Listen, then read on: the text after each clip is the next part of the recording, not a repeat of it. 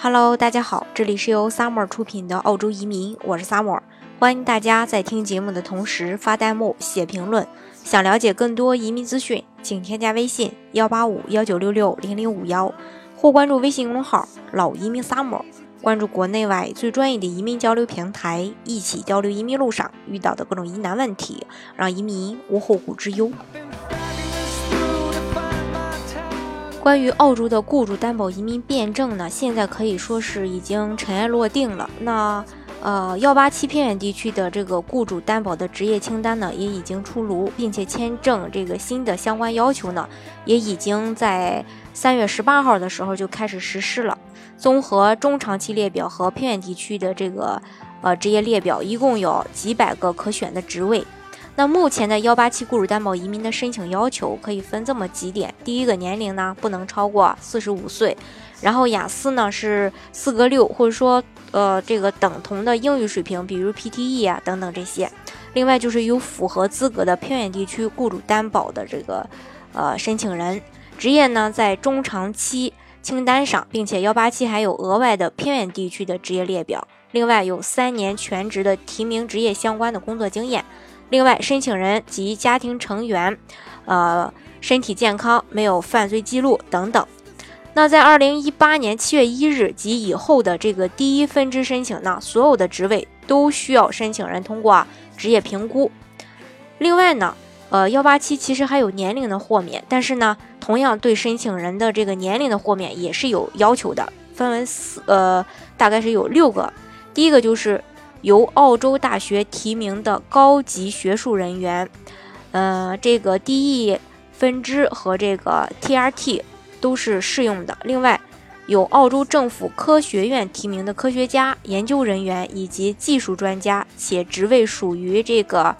呃 NZASCO 技术等级一或二的。另外，就是 TRT 分支下的申请，在提交申请前持有四五七。或四八二签证提交申请前为雇主工作至少三年，并且年薪符合澳洲高工资标准的。另外一个就是 TRT 分支下的申请，提名职业为医疗从业者，在提交申请前的过去三年持四五七或四八二签证，且从事提名职业的工作，其中两年在呃澳洲偏远地区工作，提名职职位呢是在澳洲偏远地区的。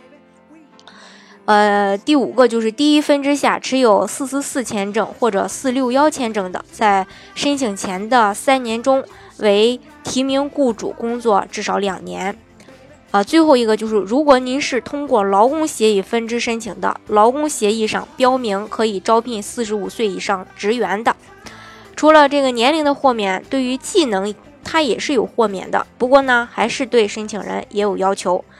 呃，第一个要求，目前有一百三十个职位要求持海外学历的申请人通过职业评估，评估机构为 TRA 或 VET。那在二零一八年七月一日及以后的第一申请，所有的职位都需要申请人通过职业评估。这里注意的是，申请四八五签证所做的职业评估不能用作申请雇主担保签证，因为不满足为移这个移民目的地做的 For Secures 评估。呃，第二个就是 TRT 分支或者劳工协议分支下的申请，通常可以豁免职业评估，但是在需要的情况下也可能被要求提供。第三个就是第一下持有四四四签证或者是四六幺签证。在申请前的三年中为提名雇主工作至少两年。另一个就是英语的豁免，英语豁免呢，同样也是对申请人有要求。第一个就是如果持有英国、美国、加拿大、新西兰或爱尔兰的护照，可以免除英语能力的要求。第二个就是。TRT 分支下的申请，如果能证明在授课语语言为英语的中学或高等院校中完成了至少五年的全职学习，短期课程不能算啊。其实这个地方，如果说你在澳洲留学超过了五年，那你这个时候在这个申请的时候就不需要考英语了。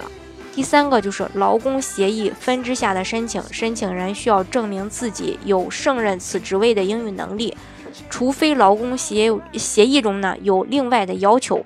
这是对于这个幺八七的一个豁免。其实对于国内的申请人来说，大部分都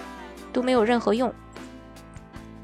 大家还是必须得该考雅思考雅思，该考其他语言考其他语言。好，这是关于这个四五呃幺八七雇主担保移民最新的一个政策的解读。那大家如果想具体的去了解的话呢，也欢迎大家添加我的微信幺八五幺九六六零零五幺，或关注微信公众号老移民 summer，关注国内外最专业的移民交流平台，一起交流移民路上遇到的各种疑难问题，让移民无后顾之忧。